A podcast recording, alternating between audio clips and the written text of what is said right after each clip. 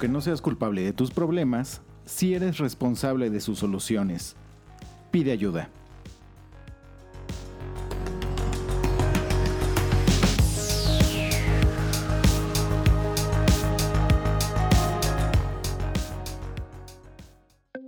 Bienvenido al podcast de Café con amigos.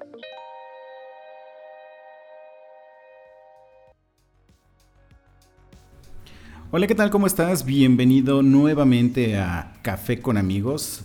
El día de hoy tenemos una continuación sobre el capítulo número 2 o el episodio número 2 de este programa.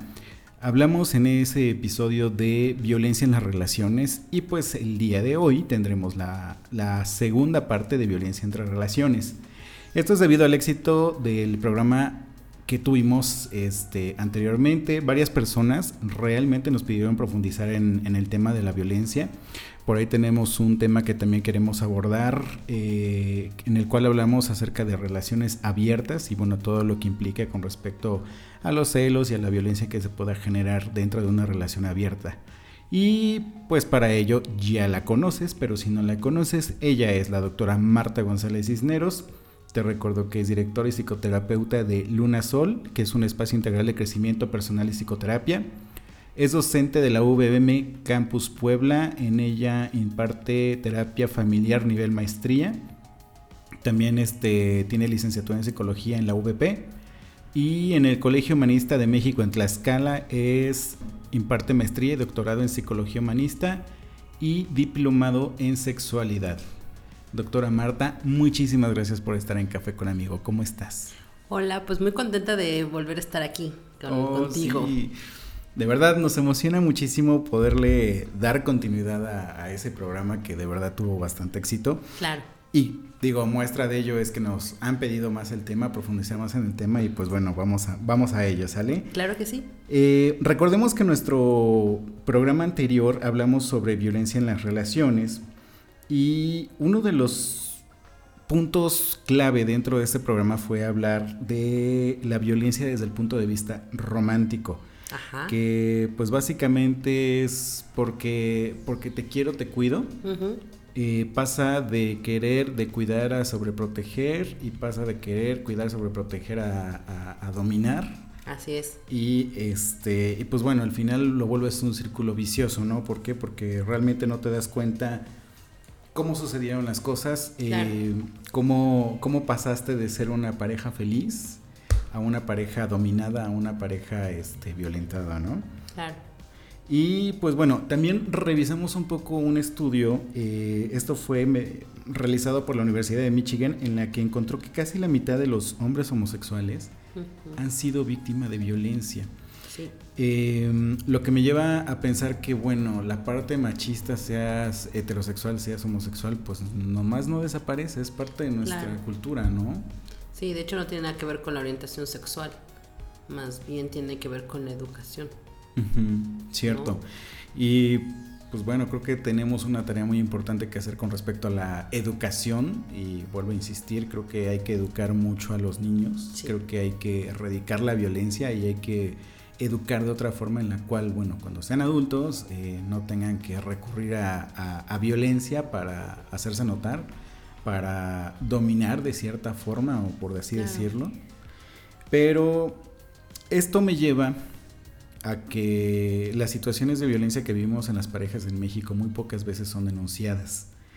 ¿Por qué las parejas justifican la violencia? Híjole, hay un chorro de razones por las cuales se justifica la violencia. Creo que lo primero es que muchas veces creen que la violencia solo aplica en la parte física, ¿no? Entonces, pues no me golpeó. Ok. No tengo el ojo morado. Ajá, de acuerdo. ¿no? Entonces, muchas veces tiene que ver con la justificación de como no fue algo físico, pues entonces no fue violencia. Pero pues tenemos la violencia económica, tenemos la violencia sexual, tenemos la violencia psicológica, emocional etcétera, que son violencia, ¿no? Y también se justifica en esta parte en donde muchas personas no lo ven como violencia si no, están, si no fueron golpeados, porque precisamente desde el machismo se asume que la mujer en este caso, o la persona que aparentemente más débil es, que es lo que se daría en hombres homosexuales. Claro. Eh, Últimamente he visto, no sé por qué razón, sí, porque yo me, me, he puesto a buscar información de ese estilo. Eh, he visto videos en donde ahora las mujeres son las que golpean, son las que humillan, inclusive lo hacen en público a, a los hombres, ¿no? Sí, que es un mal, una parte malentendida del, de la reconciliación del poder de la mujer.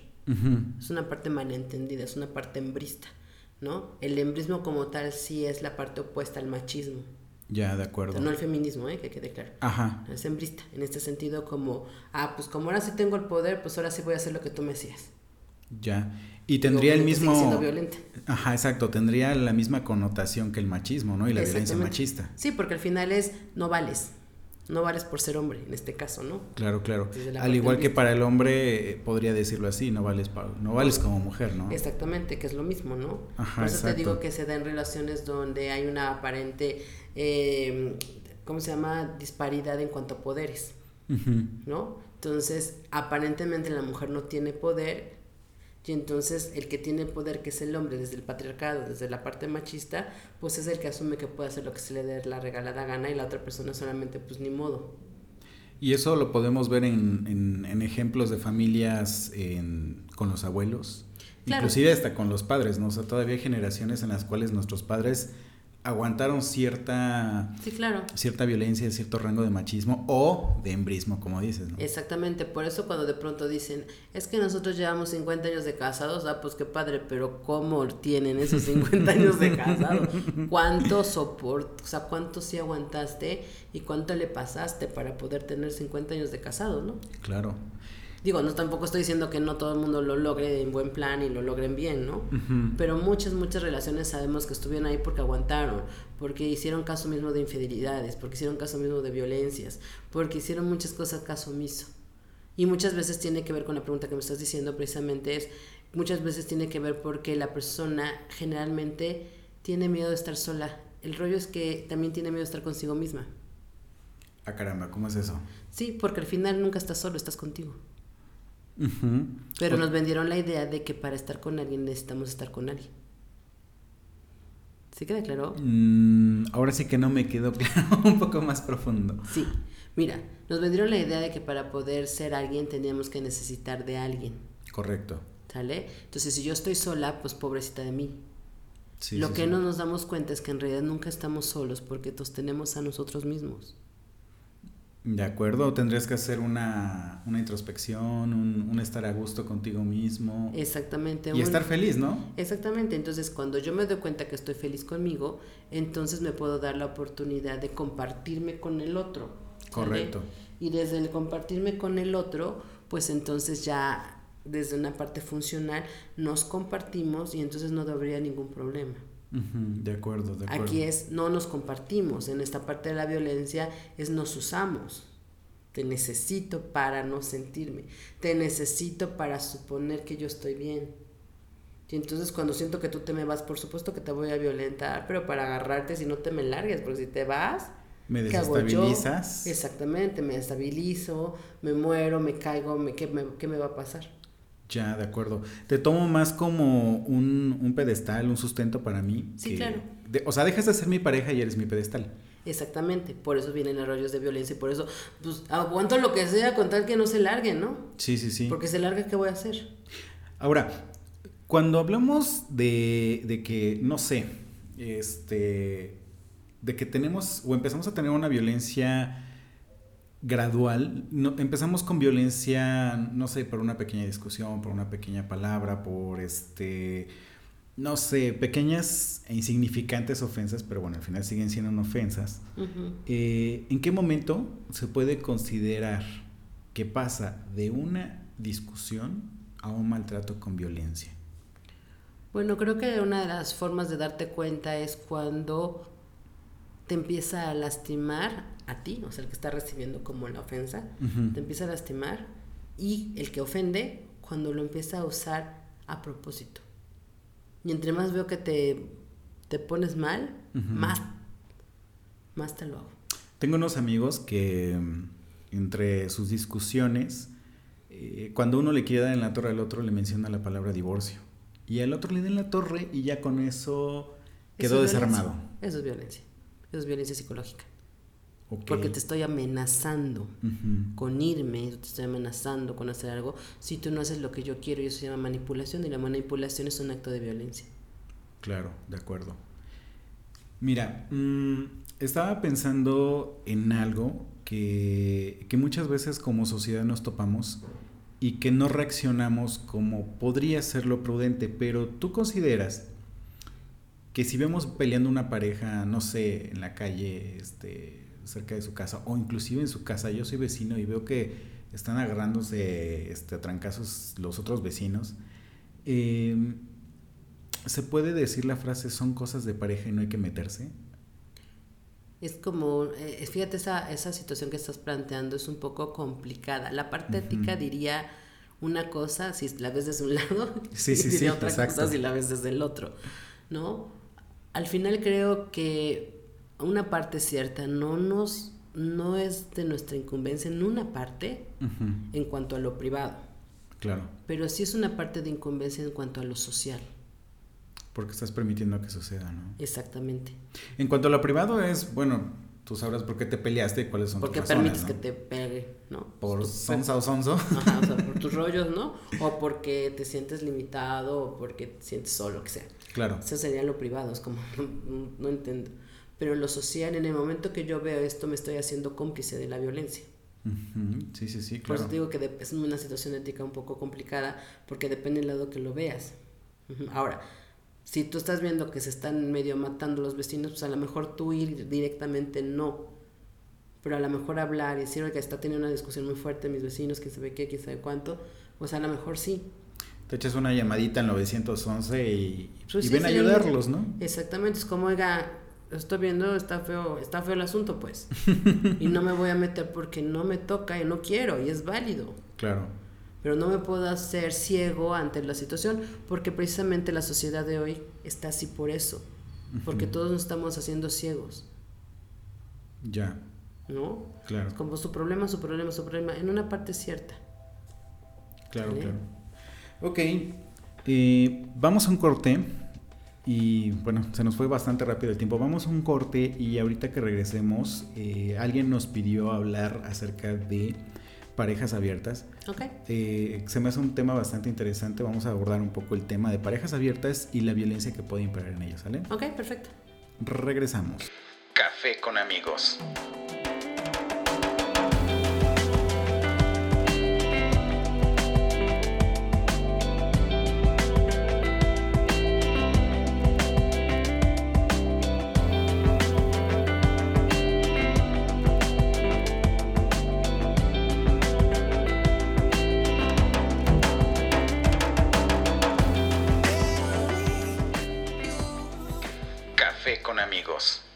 Y estamos de regreso en Café con amigos. Te recuerdo que el día de hoy estamos hablando de violencia en las relaciones.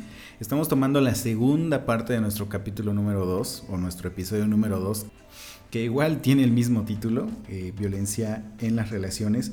Y pues bueno, como te comentaba yo, Marta, eh, hay personas o unas personas que nos pidieron hablar acerca de las relaciones abiertas.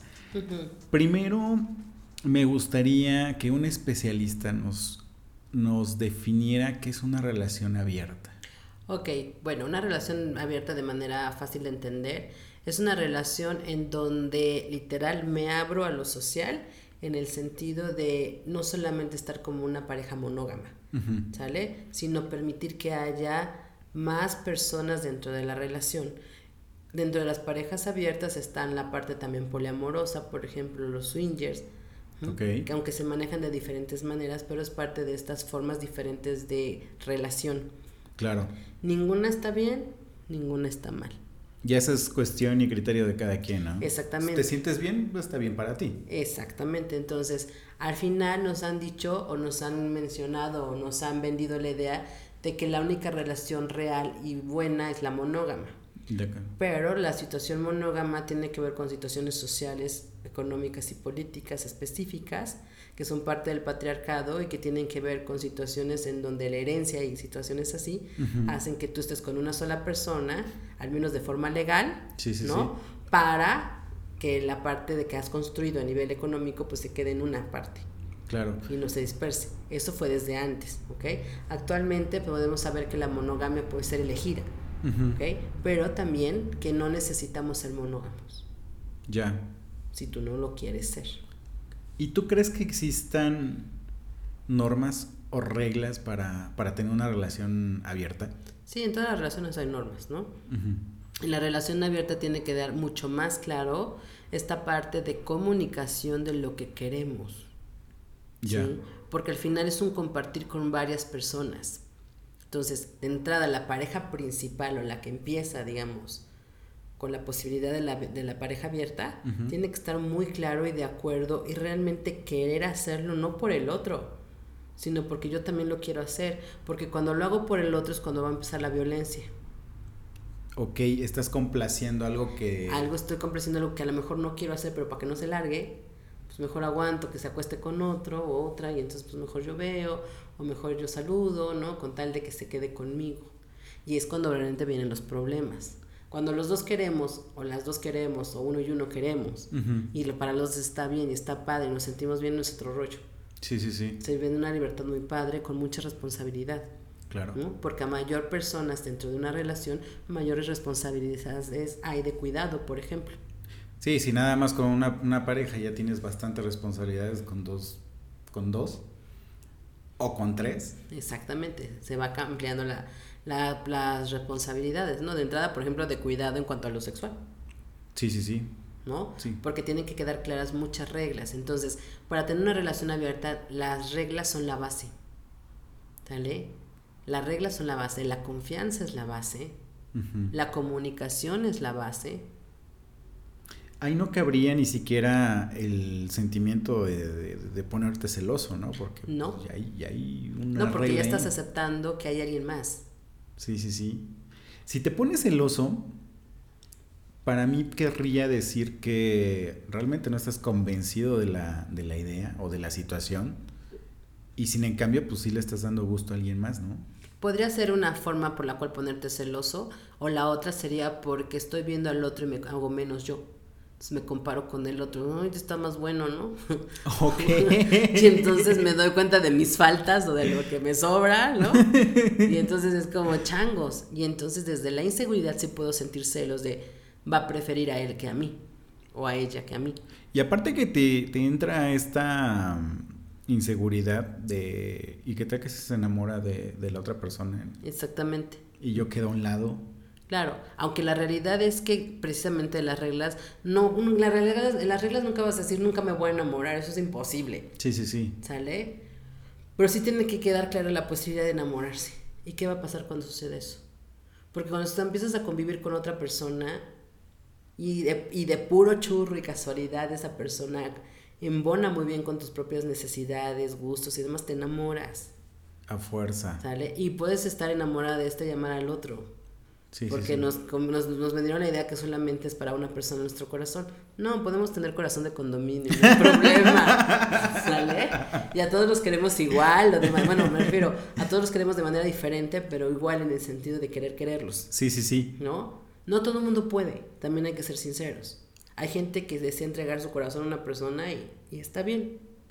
Y también hay que ser sinceros en ello, ¿no? ¿Sabes qué? A No mí de plano no me late la idea Sí, y no no, me voy a sentir bien, aunque tú lo quieras, pero yo no. Claro, y aunque el otro día no, nunca me voy a enamorar, solamente sexo, pues si no me, no me funciona saber que te acostaste con alguien más, pues no me funciona. Y Claro. ahí es donde debo ser legal conmigo. Ujú. Y no decir, bueno, está bien, si tú me prometes que no te vas a enamorar de esa persona, entonces podemos tener relaciones abiertas. Lo cual resulta bastante complicado. Exactamente. Porque la convivencia hace que te enamores. ¿Habría una relación más fuerte si la relación fuera cerrada? No necesariamente. ¿Por qué? No necesariamente porque, nuevamente, la, la relación funcional, independientemente que sea abierta o cerrada, tiene que ser a partir de una elección y una, res- y una corresponsabilidad. ¿Sale? Entonces puede haber relaciones abiertas muy, muy corresponsables, muy profundas, ¿no? Como puede haber relaciones monógamas o con una sola persona, este, digamos, la redundancia, muy profundas. Claro. Entonces, no es cuántos somos en la relación, sino la profundidad que nosotros ponemos en la relación. Ok. Y pues bueno, no se me hace tan, tan, tan fácil en una persona que no está segura de ello, ¿no? Exacto. Porque de hecho, la, la persona, una de las personas que nos contactaron para hablar de este tema, platicando con, con, esta persona sí me hizo ver, sí me hizo entender que no estaba como que muy convencido, muy convencido de, de, tener una relación abierta. Sin en cambio, pues sí estaba haciéndolo porque su pareja eh, sí lo deseaba y todo eso. Entonces siento que estaba más como complaciendo sí. que cubriendo su propia necesidad. Exactamente, y eso es un problema. Y, es, y si tocamos el tema de la violencia como tal, uh -huh. pues al final es una autoviolencia, es una traición a sí mismo, a sí mismo, pues. ¿no? Es como autoflagelarte. Autotraicionarte. Ya. ¿No? Porque no es lo que quieres, pero para que no te vayas, pues lo hago. Uh -huh. El problema después que ese va a ser primer, eh, precisamente la situación con la cual van a terminar. Tanto va el canto al agua hasta que lo revienta, ¿no? Sí, porque al final les llega un momento en que me traiciono demasiado y ya no puedo con eso. Sí, claro. Y aparte te lo, te lo voy a achacar, ¿no? Porque tú hiciste, porque tú me provocaste, porque tú me obligaste, cuando en realidad no obligó el otro. Yo decidí hacerlo, pero para no ser dejado. No podría haber obligado porque eh, hubo, hubo una, este, un acuerdo, hubo una interacción con otra persona, estando los tres presentes y todo eso. Eh, no te pueden obligar, pero sí te pueden mentir o sí te pueden engañar en el hecho de decir, ok, no va a pasar nada de todo, pero por otra parte sí lo estás haciendo. Sí, o sea, no te están poniendo una pistola para que lo hagas, uh -huh. ¿sale? Pero lo que voy es que, aunque realmente nadie te obliga, cuando tú te enojas y cuando estallas, lo que primero que vas a decir es que tú me obligaste. Ya. Okay. Y eso es el acto violento. ¿no? Tampoco asumo mi, mi, mi, mi responsabilidad, responsabilidad, ¿no? Exactamente, es como, y yo porque cara más dije que sí, si yo no quería, ¿no? O sea, a mí no me gusta compartir. A ver, ¿en qué momento pasó esto? Exactamente, o sea, ¿en qué momento yo dije que sí? Pues en el momento en que tú me dijiste, si esto no, si esto no se da, yo me voy. Claro. Changos, ¿no? Y entonces dije, no, pues no te vayas, así acepto. Y entonces yo solito me hago un mega coco wash y cambio todas mis estructuras aparentemente. Sí, sí, sí. ¿no? Para poder encajar en lo que tú quieres. Pero eso es violencia. Ya cuando me obligo, yo, yo me obligo, aunque esté como de manera muy bonita pintada, a coincidir con lo que tú quieres. Híjole. Ok, creo que con, con, con, esto sí le puede quedar un poco claro a este cuate.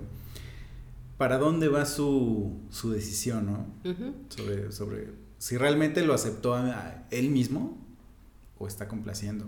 ¿O para qué lo aceptó? también para que lo aceptó. ¿No? Que a lo mejor a la larga sí le termina gustando y está bien, o sea, a lo mejor dice, bueno, yo no quería, pero pues ya me gustó. Eso está chido. Entonces, como, bueno, está bien, me sacrifico, ¿no? Sí, sí, sí. Pero desde un sacrificio, digamos, entre comillas, ¿no? O sea, realmente me gusta. Eso también sería válido. Uh -huh. El problema es que pase tiempo y se siga sintiendo igual. El, como, ¿para qué estoy haciendo eso? Uy, me, cada vez me pongo más celoso y cada vez me pasa y cada vez me siento, o cada vez me siento menos participante, ¿no? ¿Cómo detectarías que realmente estás celoso por una situación así? Me comentaba eh, que, por ejemplo, de pronto se ponen a revisar sus celulares. Y eso es algo básico, clásico, dentro de, del juego del, de los celos, ¿no? El, claro. El que te metas a revisar tu celular que, que no es tuyo. No, y aparte, ¿sabes qué? Ahí se puede dar perfectamente que no está clara la relación abierta. Uh -huh. Porque es obvio que si tengo una relación abierta, voy a tener mensajes de la otra persona. Entonces, si estoy revisando qué me está poniendo el otro, está significando toda esta situación de me siento, eh, digamos, eh, confrontado o me siento con dudas o me siento inseguro. Sí, sí, sí. Porque de entrada, pues yo sé que voy a encontrar algo. No es lo mismo que un amante, ¿no? O sea, con el amante tratas de esconder las cosas porque la idea del amante es que no te, nadie se entere que tienes que nadie uno. te cache. Que nadie te cache que tienes uno, ¿no? Entonces, pues, es como pues, guardo la conversación y todo el rollo, que nadie se entere. Sí, sí, ¿no? sí. Pero si estamos hablando de una relación abierta, lo obvio es que el otro me va a decir, tengo ganas de hacerte esto, pues yo también. Uh -huh. Y entonces, si yo aparte busco esas conversaciones y me siento mal porque están, es que realmente no estoy aceptando la relación abierta. Otro tema, eh, bueno, sobre, sobre la misma línea, pero es el, el, el, revisar los celulares.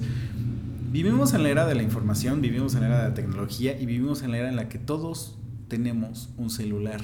Y todo el mundo interactuamos vía internet con, los celulares. Eh, ¿Se vale revisar el celular del otro? No. ¿Por qué? ¿Por qué tú dirías que no? Porque es tu privacidad. Aunque se vaya a redes sociales, tu privacidad implica el saber qué vas a subir a redes sociales. Mientras tú eliges que se va a subir a redes sociales, mientras tú eliges que, se va que vas a mandar por WhatsApp, mientras tú eliges, etcétera, etcétera, es tu privacidad. Ya cuando lo haces público, entonces yo ya tengo derecho a decirte me gusta o no me gusta. Claro, claro. ¿Vale? Pero en el momento que yo tengo que ver tu celular para sentirme seguro de ti o segura de ti, ya estoy implicando muchas cosas que implican no confío. implica, eh, eh, implica no confío, siento que me estás engañando, te tengo que revisar para tener control sobre lo que haces. Si veo algo raro, pues entonces te lo voy a decir luego, luego, y esa quién es, o ese quién es, y para qué, qué sé de cuánto. Y eso también son actos violentos. Y ya armaste, o sea, nada más por revisar tu, el, celular, que ni siquiera es tu celular, ya armaste todo un... Drama. Un drama, un show, eh, por algo que, que ni siquiera tuviera que haber sucedido, ¿no? Exactamente, por eso son actos violentos. O sea, al final, tu celular es parte, digamos, lo que viene en tu celular literal es tuyo. Por eso es tu celular. Exactamente, nadie tendría por qué ver algo que es tuyo. Salvo que tú lo compartas, pero bueno, si compartes el contenido, no sé, de Facebook, pues nada más ve el contenido de Facebook, ¿no? Exactamente, pues si lo estás compartiendo en Facebook ya lo estás haciendo público. No, bueno, pero me refiero, por ejemplo, entras a, a la galería de imágenes de tu celular y se lo enseñas a tu pareja, a lo ah, mejor le dejas el celular y ya el otro le da curiosidad por entrar a más cosas, ¿no? Exactamente, pero aquí lo que voy es como, no, nadie tendría por qué meterse con tu celular a menos que tú digas, mira, te muestro. Sí, claro. ¿Sale? O si tú das permiso, solamente dando permiso tú es válido que la persona entre a tu celular. Aquí la pregunta para ti sería, ¿y cómo para qué darías permiso que alguien entre a tu celular? Sí, exacto. ¿Cuál sería la necesidad de hacerlo? Hay, hay veces en que tu forma de manejarlo es, ¿sabes qué? O sea, siento que estás desconfiando mucho de mí. Mira, aquí está mi celular, revísalo, no tengo nada. Claro, pero ya estás implicando las muchas cosas, ¿estás de acuerdo? Sí, sí, sí. Que tiene que ver con manipulación, que tiene que ver con violencia, que tiene que ver con, no, ponerme a lo mejor hasta de víctima, ¿no? Yo no, yo no lo hago, yo no soy, pero si no me crees aquí está mi celular. Claro que eso también tiene que ver con una doble situación, porque yo te puedo decir, mira, aquí está mi celular, ve, y la otra persona, no, no era para tanto, no era para tanto. Es una forma de salvarme. Ok, pero no siempre te va a salir. Pero no siempre te sale, ¿no? Es que está bien, dámelo. Ahora, si la persona tiene que tener tu celular para saber que le eres fiel, para saber que le eres leal, para saber todo lo que haces, pues creo que ya hay un gran problema. Sí, sí, sí. ¿No? Y son todos esos son actos de violencia. Lo que pasa es que no parece violencia porque nos vendieron la idea de que tenemos que saber todo del otro. Y no. Sí, digo, no sabes ni siquiera algunas cosas de su pasado y, y no por ser su pareja tendrías que saberla. No, mientras no te afecte, o sea, mientras cosas del pasado no afecten a la relación actual, no tienes por qué abrirlas. Claro. Si son situaciones que sabes que van a afectar a la relación actual, lo leal, lo real sería que tendrías que abrirlas. antes de que se abran de otra manera. Bueno, pero pues ya, ya es como que una plática más profunda de pareja, de Exactamente, y aún así es tu elección, o sea. Claro, por supuesto. La posibilidad de que se abra y, te diga, ¿y por qué no lo dijiste antes? Pues es muy alto, ¿no? Sí, sí, sí. ¿No? Pero mientras no, ahora sí que lo que no fue en tu año no fue, no fue en tu daño, ¿no? ¿Cómo va? Sí, sí, sí. ¿No? Entonces, desde, pues, si lo que yo viví hace siete años no le afecta a mi pareja. Con la que llevo cuatro años, ¿no? Ajá, como, como para qué. No hubo consecuencias, ¿para qué? Exacto, exacto. Doctora, ¿algún último consejo que le quieras dar a la gente sobre cómo manejar sus situaciones de violencia, su, su relación, darse cuenta de que, de que tienen o no tienen violencia dentro de su, de su relación? Ok, bueno, creo que serán muchos puntos. punto número uno. Sí, punto número uno. Creo que la parte más importante es cómo tú te sientes en esa relación. Cuando tú te sientes en una relación donde sientes que estás dando de más, cuando sientes que lo que recibes es muy poco, cuando sientes que hay más vacío que plenitud, que sentirte lleno, ¿no? Cuando sientes que tienes que hacer demasiadas cosas para ser visto o vista, ¿no? Cuando tienes que ceder para que el otro esté bien, hay violencia. Aguas con eso. Sí. Eso implica, no importa si tienes una relación monógama o polígama o de las que quieras nombrar o abierta, cerrada, o sea, como tú quieras. ¿Sale? Si tú no te sientes bien. Exactamente. Revisa el para qué estás ahí. Desde dónde estás en esa relación porque estás permitiendo violencia. Ahora, no se vale culpar al otro de es que tú me hiciste, es yo permití. En las relaciones abiertas específicamente tienen que haber muchos acuerdos previos antes de abrirse la relación. Claro. Que incluye esta parte, ¿qué pasa si nos enamoramos del otro? De acuerdo. Y eso tiene que quedar muy, muy, muy claro, ¿no? Sí, tiene que quedar claro. Obvio, eso no quita que la mera hora se mueva todo y no sepamos qué hacer. Sí, sí, sí. ¿Vale? Pero va a ser mucho más fácil manejarlo que cuando no lo hablamos nunca. Claro. Y aparte, si no lo hablas, te quedaste callado. Y como dice por ahí el, la frase, el que cayó otorga. Exactamente. Y entonces el otro asume que estás bien.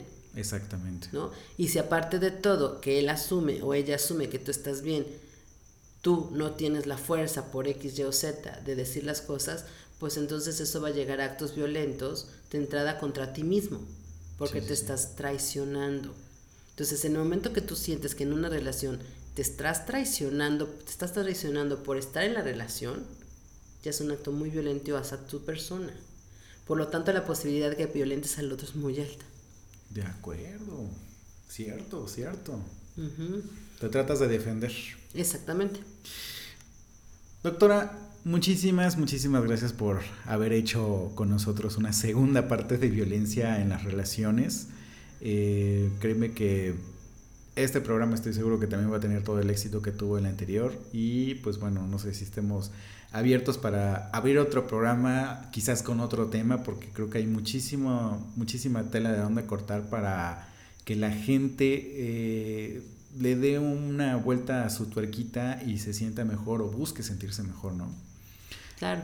Te agradezco muchísimo tu, ayuda, tu, tu presencia y tus conocimientos. Pues muchas gracias por la invitación y ya sabes, cualquier este tema es importante, ¿no? Entonces sí podemos hablar de otros 20 mil temas. Claro. ¿No? Porque al final hay muchos, hay mucho, mucho que hacer. ¿No? Igual profundizar más de las diferentes relaciones, no sé. O sea, al final lo que el público quiere y necesite está ahí abierto. Aquí estamos. A la posibilidad, ¿no? Muchísimas gracias. Y pues bueno, te recuerdo que si nos escuchas en Apple Podcasts, y te gusta nuestro contenido, eh, te pido que nos obsequies un comentario positivo y califíquenos con cinco estrellitas para poder subir la calificación de este programa y de igual forma poderle llegar a más y más y más personas que puedan disfrutar del contenido y sobre todo de la información que proporcionamos. Te recuerdo también que nos puedes escuchar en Spotify, Google Podcast, TuneIn Radio y Stitcher. Creo que por ahí tenemos otras que próximamente les estaré mencionando.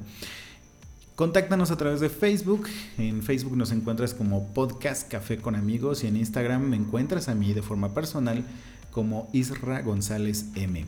Gracias por escucharnos y hasta la próxima. Bye.